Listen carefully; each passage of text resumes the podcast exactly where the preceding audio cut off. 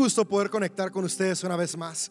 Bienvenidos a nuestra reunión de CDO en línea y estoy muy contento de poder tomar unos minutos para reflexionar en la palabra de Dios. Hoy es un domingo especial, es el domingo en el cual inicia la Semana Santa, nuestro domingo de ramos. Y Semana Santa nos gusta celebrarla porque recordamos el sacrificio y la resurrección de Jesús, que son partes fundamentales de nuestra fe. Y es increíble cómo alrededor de todo el mundo, en esta temporada, las distintas y credos que creemos en Jesús, estamos tomando un tiempo para reflexionar. Y esto me encanta, porque es un momento en el cual podemos ver unidad en la iglesia alrededor de todo el mundo, sin importar denominaciones y algunas de las raíces del cristianismo. Y esto me encanta y me fascina porque es el corazón de Dios. Y realmente sueño que muy pronto no solamente estaremos unidos en algunas fechas, sino podremos estar unidos en saber que el amor de Dios es el mismo para todos. Y el domingo de Ramos es increíble, tal vez Tú has visto esta historia en alguna de las películas de la vida de Jesús. Es cuando Jesús entra a la ciudad de Jerusalén montado sobre un burro. Y quiero leerte lo que dice Juan al respecto. Antes de leerte, lo quisiera recordarte que esta historia es tan importante para entender el reino de los cielos que los cuatro evangelios la mencionan. No todas las historias en la Biblia y no todo lo que Jesús hizo está incluido dentro de los cuatro evangelios. Cada evangelio tiene su propia perspectiva. Pero esta es una de las pocas historias y de los pocos hechos que los cuatro evangelistas decidieron plasmar. Y creo que una de las razones principales es porque nos recuerda que el reino de los cielos está aquí y ahora. Y quiero comenzar leyéndote lo que escribió el Juan en su evangelio. En el capítulo 12 escribió lo siguiente. Al día siguiente, la noticia de que Jesús iba camino a Jerusalén corrió por toda la ciudad una gran multitud de visitantes que había venido para la Pascua tomaron ramas de palmera y salieron al camino para recibirlo y gritaban, alabado sea Dios, bendiciones al que viene en el nombre del Señor, viva el rey de Israel. Jesús encontró un burrito y se montó en él. Así se cumplía la profecía que dice, no temas, pueblo de Jerusalén, mira, tu rey ya viene montado en la cría de una burra. Me gusta mucho esta historia, especialmente por cómo cierra diciendo la profecía que se cumple podemos ver que cuando podemos darnos cuenta que viene nuestro rey, lo primero que viene es que deja de haber temor. Y el día de hoy mi deseo es que tú y yo podamos sobreponernos al temor de la circunstancia que estamos viviendo, porque podemos confiar que nuestro rey, que Jesús está con nosotros. ¿Te parece si tomamos unos segundos y oramos para que Dios hable a nuestro corazón en los siguientes momentos? Y Dios, gracias porque podemos estar reunidos desde nuestras casas. Gracias porque la iglesia continúa. Gracias porque podemos ver cumplido lo que tú has dicho, que aún ni las puertas del infierno detendrían a la iglesia. Y hoy podemos continuar porque la iglesia somos las personas alrededor de todo el mundo. Y hoy yo te pido que cada persona que está recibiendo y experimentando esta transmisión, esta reunión, podamos ser inspirados a encontrar nuestro propósito en ti, amarte a ti y amar y disfrutar la vida que tú nos has dado. Que el día de hoy podamos ser inspirados a vivir en nuestro propósito y hoy podamos experimentar más que nunca tu amor y tu paz en nuestras vidas. En el nombre de Jesús, amén. Esta historia de Jesús me gusta porque realmente nos muestra de una manera muy palpable cómo son nuestros encuentros con Dios. Sabes, la entrada triunfante de Jesús es el relato en el cual las personas de Israel se dieron cuenta de quién era Él. Sabes, podemos encontrar especialmente en el relato de Juan como antes de ir a Jerusalén Jesús estaba en la casa de Lázaro. Y unos versos antes podemos ver que Lázaro murió pero Jesús lo resucitó. Jesús resucitó a Lázaro de entre los muertos y después él regresó a su casa, estuvo en su casa. Podemos ver que en esta visita que Jesús hizo a la casa de Lázaro y de sus hermanas Marta y María, María unge a Jesús y después Jesús regresa a Jerusalén. Y es en este regreso a Jerusalén que las personas lo reciben aclamándolo como el rey que Jesús es. Pero me gusta como dicen que ellos habían corrido por todo Jerusalén, había corrido por toda la región, que Jesús había levantado a Lázaro de entre los muertos. Y estoy seguro que otros milagros extraordinarios que Jesús había hecho habían llegado a oídos de multitudes. Por lo tanto, el foco de atención se, centró en Jesús y muchos pudieron decir, Él es la respuesta para nuestra situación hoy en día. Israel en esos momentos vivía oprimido por el imperio romano. Eran básicamente esclavos de este imperio y anhelaban tener su libertad, pero también anhelaban que Israel regresara a sus tiempos de gloria, las épocas del rey David y el rey Salomón, cuando Israel era una potencia a nivel mundial. Y en, en estas circunstancias que Israel vivía es que Jesús estaba. Y déjame decirte que Israel durante años había vivido creyendo en una promesa. Israel se le había prometido que el Mesías vendría para libertarlos y para traerles esperanza y para restituir el reino. Y cuando ven en Jesús un hombre que hace milagros, un hombre que incluso resucita muertos. Ven un hombre que en sus predicaciones y enseñanzas está enseñando que Él es el Hijo de Dios. Yo creo que de repente todos dijeron, aquí está nuestra esperanza. Se emocionaron y cuando lo vieron llegar a la capital de Israel, decidieron darle los honores de un rey y recibirlo como el rey que Jesús es. Pero sabes que la realidad es que en el momento que Jesús iba entrando, no iba entrando como un rey entraría a hacer posesión de su reino. Ya había un reino gobernando, por lo tanto esto sería algo así como un golpe de Estado. Era lo que esperaba realmente la nación de Israel, un golpe de Estado, una persona que se levantara para derrocar a los opresores y traer libertad. Pero la entrada de Jesús no era la entrada de un gran militar con un ejército enorme listo para aplastar a los opresores.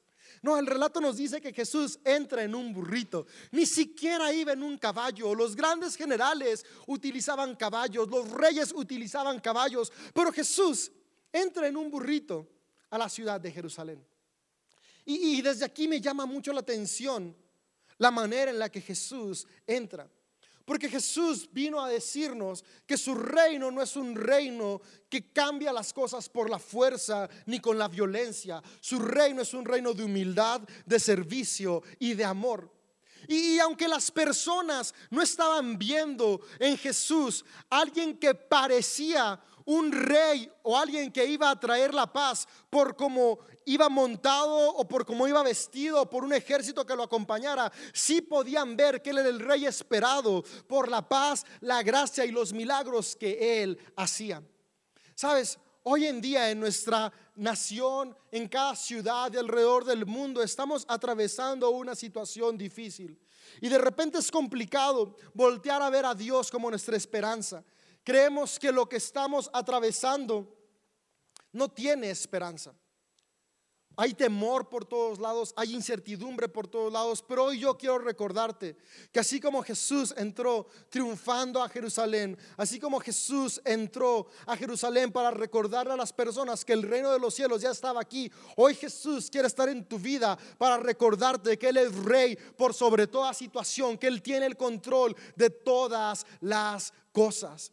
Y es que fíjate, Jesús entró a Jerusalén Justamente por eso y por eso los cuatro evangelistas lo citan, porque era básicamente la declaración pública de Jesús diciendo, yo soy el rey esperado, yo soy el Mesías. Pero me sorprende cómo las personas que el domingo de Ramos aclamaron a Jesús en su entrada a Jerusalén, unos días después estaban gritando junto a Pilato, crucifíquenlo. Y la razón por la que yo creo que hubo este cambio en la decisión y en la forma en la que las personas veían a Jesús es porque el reino de los cielos no es como las personas lo esperaban. Sabes, te comenté hace un rato que las personas esperaban que Jesús hiciera un golpe de estado, que Jesús transformara las cosas de una manera física y palpable en el gobierno de sus días. Pero Jesús vino a cambiar corazones, porque corazones transformados no solamente pueden transformar una nación, sino que transforman el mundo entero. Y me encanta cómo Jesús vino a traernos un reino de justicia, de paz y de amor podemos ver cómo a través de su vida Jesús nos modeló que el amor transforma vidas, que el amor transforma generaciones, que el amor todo lo puede. Y en su entrada a Jerusalén era básicamente el decirle a todo el mundo, he venido a establecer un reino de amor. Hoy yo quiero decirte que el rey de reyes está contigo y ese es Jesús. El rey que tiene control por sobre todas las cosas está con nosotros y va por nosotros. Y me llama mucho la atención que Jesús justamente después de haber entrado a Jerusalén, podemos encontrar en el relato de tres de los cuatro evangelios que va al templo. En el evangelio de Marcos podemos encontrar que hace una pausa, regresa a Betania y después regresa al templo. Pero la cosa es que Jesús después de entrar a Jerusalén fue al templo y cuando llegó al templo sucedió otra historia que es muy conocida. Jesús corrió a los mercaderes que estaban ahí y dijo una frase que me llama mucho la atención citando a Isaías. Jesús llegó al templo, entró triunfante y, me gusta cómo no va directo al palacio a decir llegó el rey, va al templo porque nos está recordando que el reino de los cielos no está limitado a un lugar físico, el reino de los cielos es para todos aquellos que creemos en Dios, porque en la época de Jesús el templo era un lugar físico, pero el día de hoy el templo eres tú, somos todas las personas, por lo tanto el rey está en ti y en nosotros. Y Jesús llega al templo de Jerusalén y ve que hay un montón de mercaderes vendiendo animales para ofrecer sacrificio. Y esto es algo que, que, iba en contra del corazón de Dios. Porque cuando Jesús vio eso, se dio cuenta que estaba sucediendo algo que iba en contra del corazón del Padre. El Padre cuando a Israel lo llamó a hacer sacrificios para tener reconciliación, les dijo que de lo mejor que ellos tenían fueran y llevaran al templo. Si no tenían un animal para poder ofrecer, un cordero de un año puro para poder ofrecer, había opciones que se adaptaban como una paloma o incluso podían llevar granos o harina, porque lo que Dios deseaba es que cada quien llevara lo que tenía como precio del pecado. Pero la cultura había cambiado y el egoísmo que siempre nos controla había, se había apoderado de las personas que dirigían la religión del momento. Déjame decirte, no siempre la religión va de acuerdo al corazón de Dios, aunque cuando estamos alineados al corazón de Dios podemos tener una religión que nos acerca a Él. Pero en este momento, en esa temporada, la religión estaba oprimiendo también al pueblo. Y le estaban vendiendo a un precio más caro de lo que varía los animales para poder ofrecer sacrificio y animales imperfectos, pero que las personas lo hacían buscando la aceptación de Dios. Básicamente le estaban poniendo un precio al amor de Dios. Y el amor de Dios no tiene un costo. Y cuando Jesús ve esto, Jesús se enoja, se enfurece y dice que echa fuera a los mercaderes. Y dice una frase que me encanta citando a Isaías 56, el verso 7. Quiero leértelo. Nos dice Lucas que una vez que Jesús entró al templo, el versículo el capítulo 19 dice, Jesús entró y comenzó a echar a todos los que vendían animales para el sacrificio y les dijo, "Mi templo será una casa de oración, pero ustedes la han convertido en una cueva de ladrones."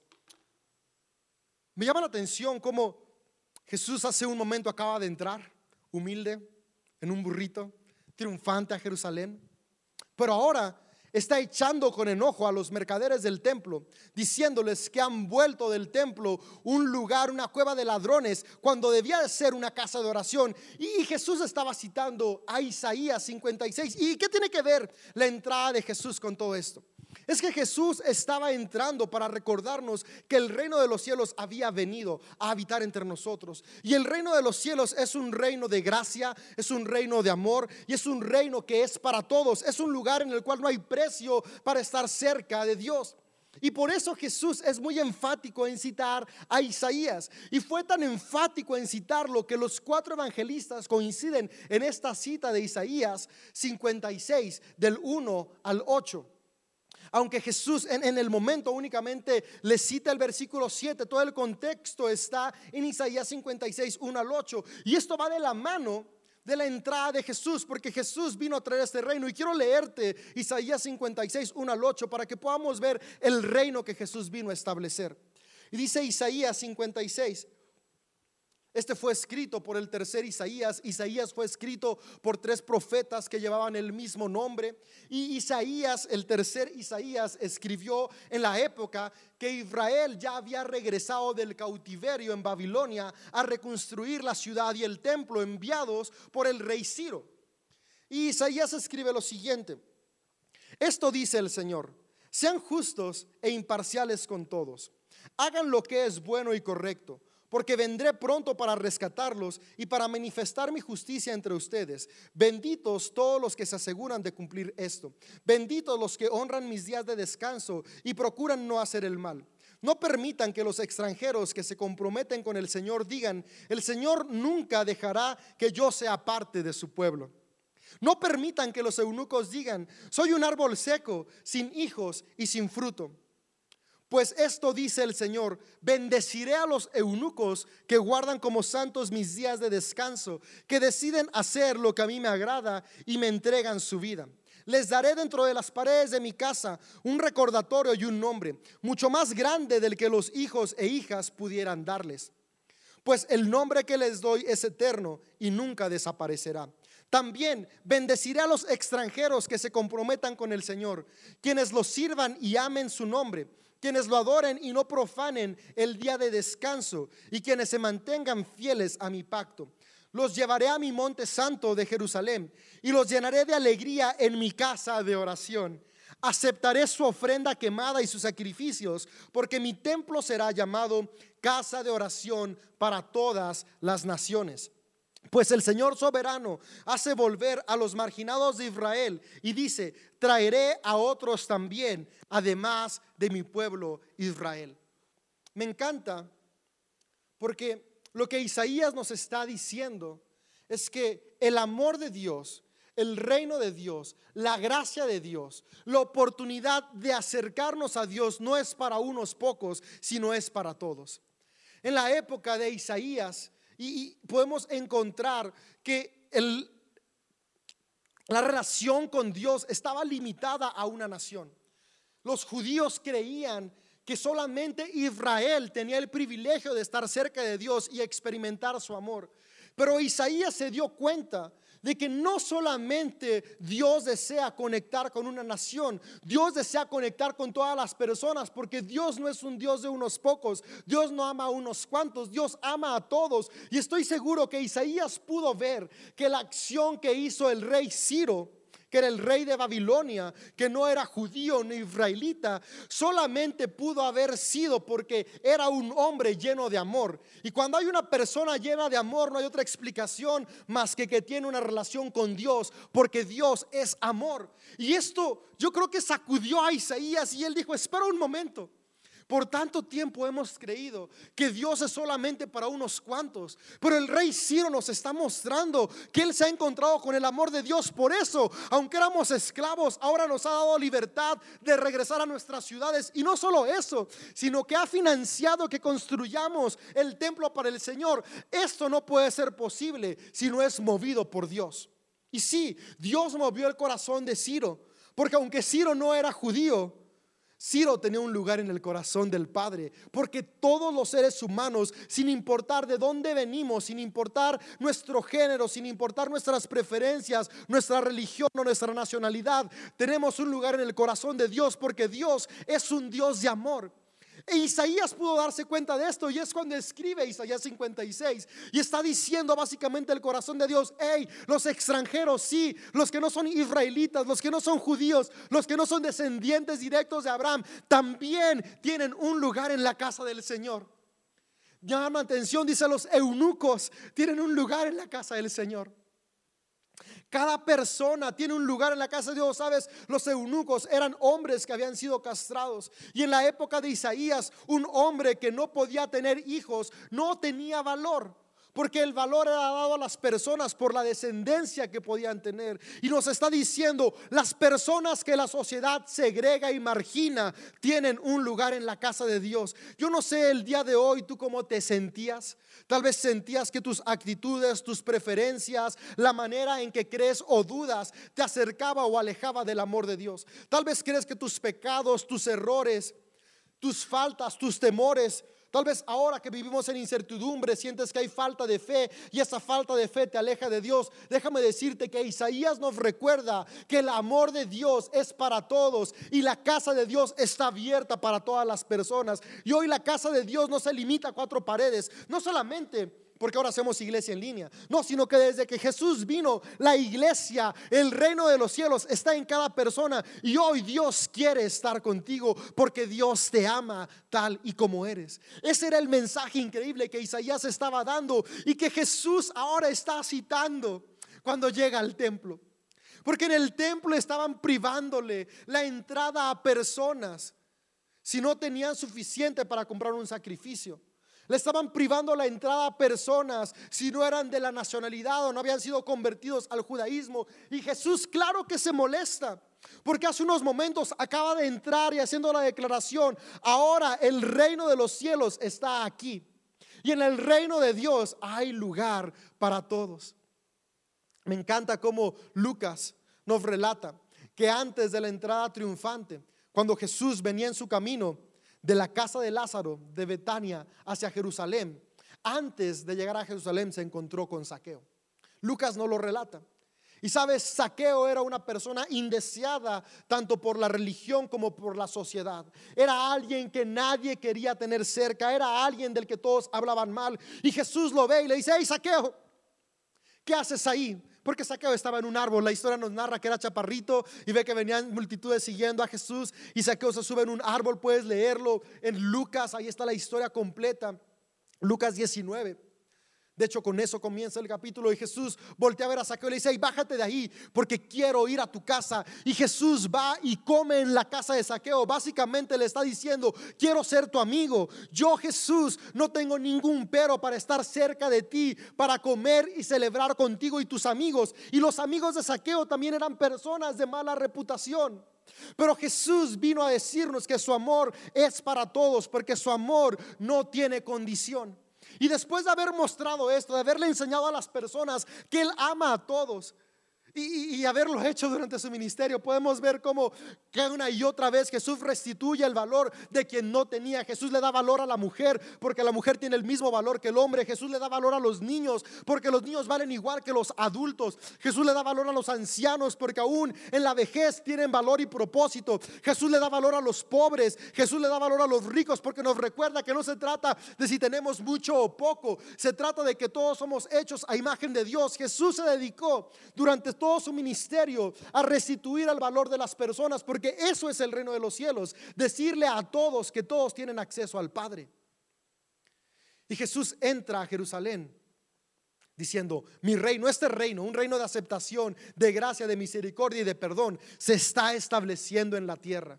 Y claro que cuando llega al templo y ve todo lo contrario, ve el egoísmo que causa tanto dolor y mal, se molesta. Y es por eso que echa a los vendedores. Y es por eso que cita a Isaías. Porque nos está diciendo y nos está recordando. Y recuerden, mi casa es un lugar en el que el extranjero y el eunuco es bienvenido. Es un lugar en el cual Dios le da un nombre a cada persona. Quiere decir que Dios tiene propósito para tu vida. Y es lo que hoy celebramos en Domingo de Ramos. Que el reino de los cielos se ha establecido en la tierra y que hay un propósito para tu vida, que Dios te ama sin condición. Isaías lo descubrió cuando vio la acción del rey Ciro y escribió el capítulo 56 que hasta hoy en día nos sigue inspirando. Jesús vino a recordarle a la humanidad lo que había olvidado, que un reino no se construye con un gran ejército, que una vida de éxito no se construye oprimiendo a otros, que el propósito no se alcanza destruyendo nuestra vida y la vida de los que nos rodean. Jesús vino a recordarnos que su reino es un reino de amor, de amor, de paz, de perdón, de justicia. Vino a recordarte que sin importar cuáles hayan sido nuestras acciones, Él nos ama y nos perdona.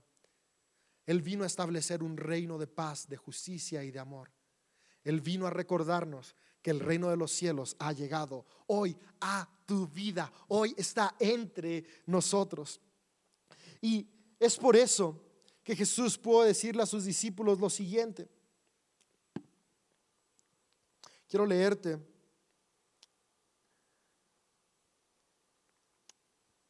lo que Jesús les dijo un poco después de haber entrado a Jerusalén, antes de ir a la cruz. Podemos verlo en Juan 16.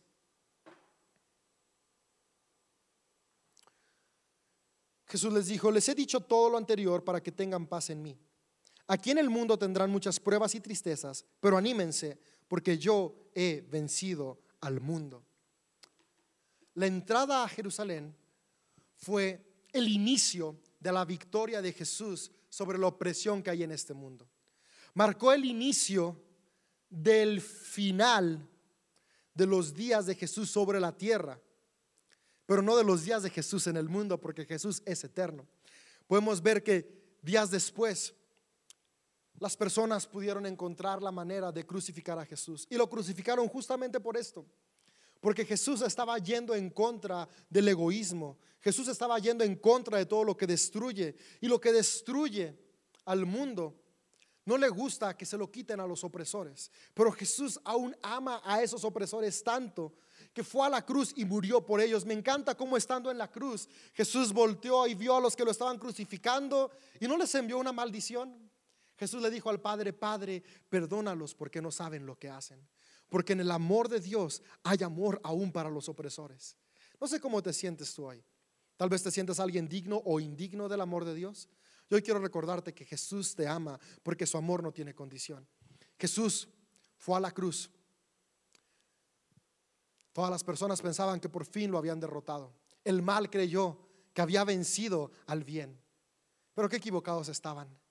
Porque al tercer día Jesús se levantó entre los muertos y venció a la muerte.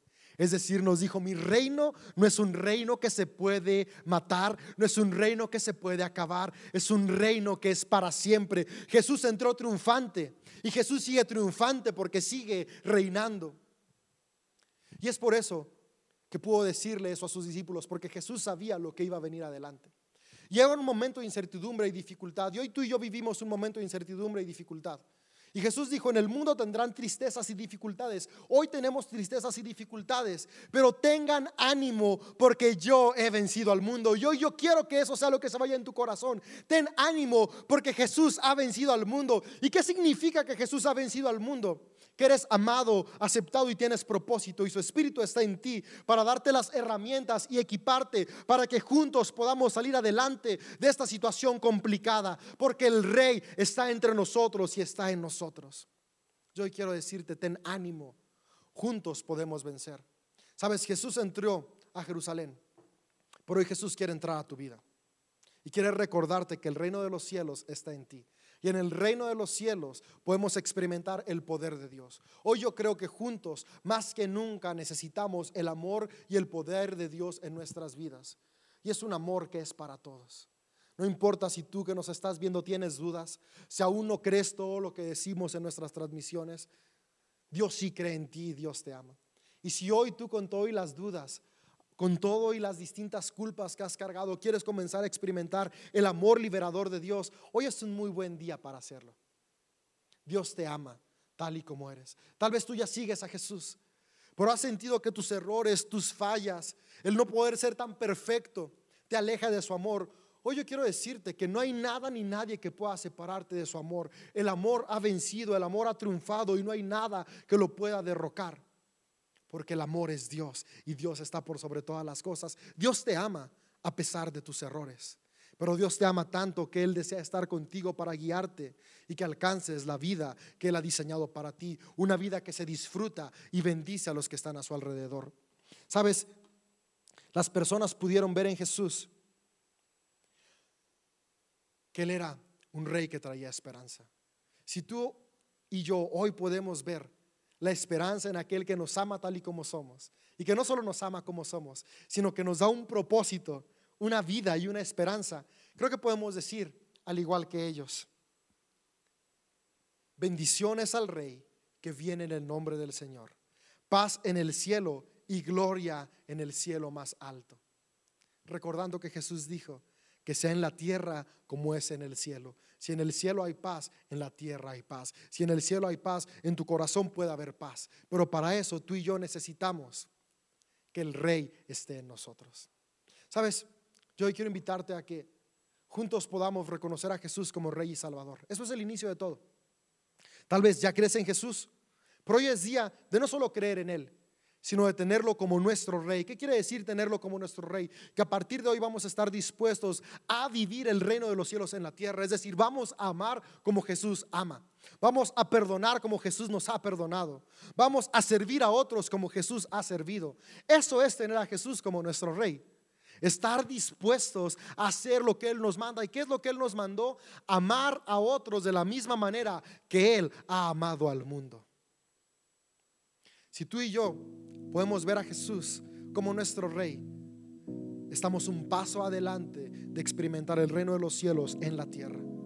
Pero después también quiero animarte a que juntos podamos tener una actitud de adoración en esta temporada difícil. Sabes, cuando las personas vieron que Jesús era rey, dice que todos proclamaron, bendito el rey que viene en el nombre del Señor. Porque una actitud de adoración cambia atmósferas. En esta temporada difícil, tú y yo podemos adorar a Dios. Podemos meditar, orar, pero también yo quiero animarte a que hables de manera positiva. Habla las palabras del Padre, habla lo que Dios dice de ti Él dice que tú eres amado, que tú eres escogido, que tú eres más que vencedor, que tú eres una persona con propósito, que eres alguien tan valioso que Él dio su vida por ti. Y después de que tú y yo creamos una atmósfera de alabanza y adoración, establezcamos el reino de los cielos. Creo que hoy más que nunca nuestra nación necesita el reino de los cielos en la tierra. Nuestras ciudades, nuestras familias necesitan que el reino de los cielos esté entre nosotros. Y tú y yo podemos establecerlo reconociendo a Jesús, dándole la entrada a nuestra vida, obedeciéndolo y amando a los demás, perdonando a los demás y sirviendo a otros. Esto es el reino de los cielos.